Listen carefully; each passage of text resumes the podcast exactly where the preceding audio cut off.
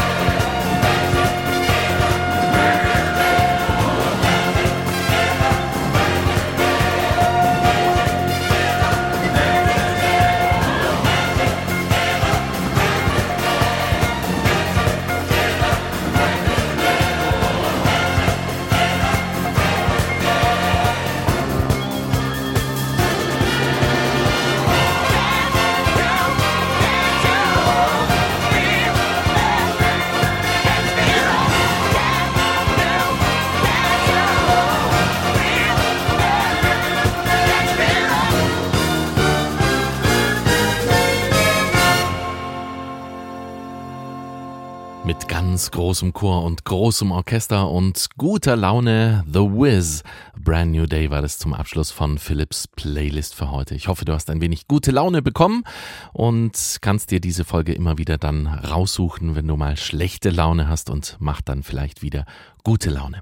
Für eine der nächsten Folgen brauche ich deine Hilfe, denn da wird es um Heimat gehen.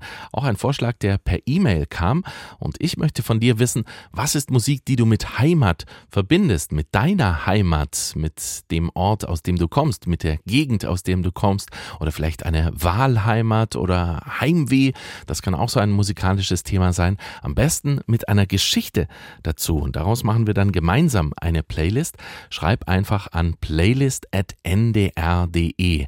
Welche Musik verbindest du mit Heimat und ja, warum? Was ist das Besondere an dieser Region, an diesem Ort oder an diesem Land? Ich bin sehr gespannt, freue mich über Mails an playlist.ndr.de. Jetzt freue ich mich aber erstmal ab jetzt auf nächste Woche und wünsche dir einen glücklichen Tag.